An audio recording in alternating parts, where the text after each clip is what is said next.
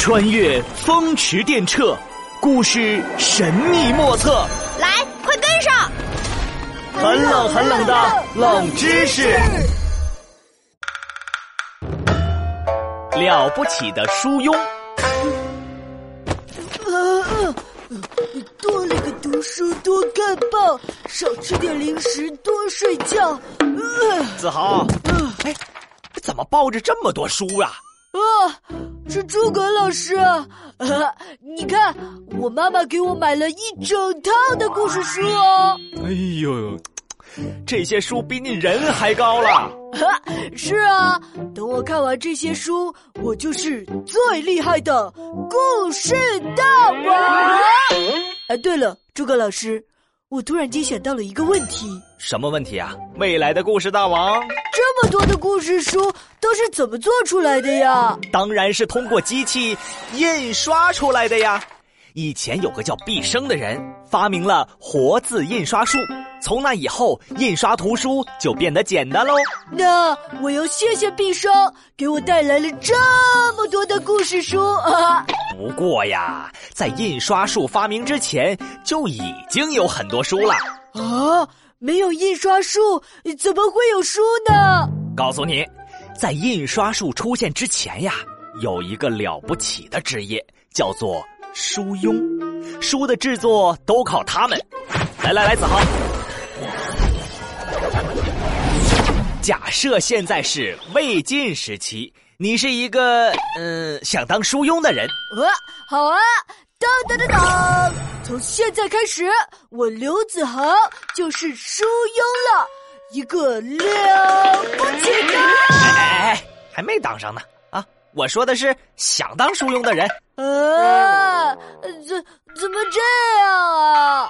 诸葛先生，你就让我当一下嘛！这书庸也不是你想当就能当的呀，我得考考你呀。啊，假设现在我是这卖书的商人，准备找个书庸来帮我抄书。嗯嗯，你来我这儿报名。呃呃，老板你好，我想当书庸。嗯，我先考考你学问啊。呃，这当书庸的第一步啊，得有学问啊，不然你连书上的字儿看不懂，那怎么行啊？来来来，过来。呃，我这儿有一本古诗集，你读读看。小意思，我念给您听：蒹葭苍苍，白露为霜。嗯，啊，不错不错不错，你这课文念的是字正腔圆，老板我很是满意啊。哈哈，那我现在可以当书庸了吧？哎哎哎，不要着急，接下来才是重头戏啊。老板，我要考考你基本功。来，先看看我给你带来的书用的秘密武器。哦，太好了！原来没有印刷术，书庸还有秘密武器可以用呢。呃，快给我看看这秘密武器是什么呀？来来来，快把你的秘密武器纸和笔拿好喽。呃呃呃！等等，呃，这算什么秘密武器呀？哎，你别瞧不起他们。对书庸来说，这可是吃饭的家伙呢。啊！你想当书庸，这字儿必须得写的工整。要是写的像小鸡在纸上啄米，那别人可就看不懂了。呃，不就是写字吗？那我写几个字，您看看。嗯。你这字儿写的吧还行，那这本古诗集呀，就交给你来抄吧。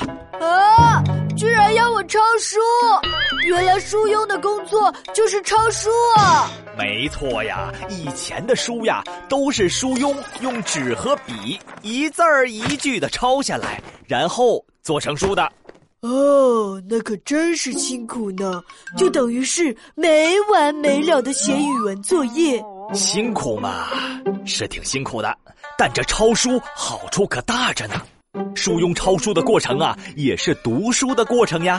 抄的书越多，学的知识也越多，而且抄书还可以加深对内容的理解，拓宽人的眼界。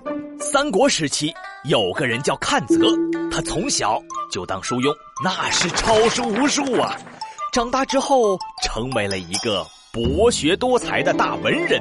好吧，明白了，明白了，那就开始干活吧。呃，干干什么活呢？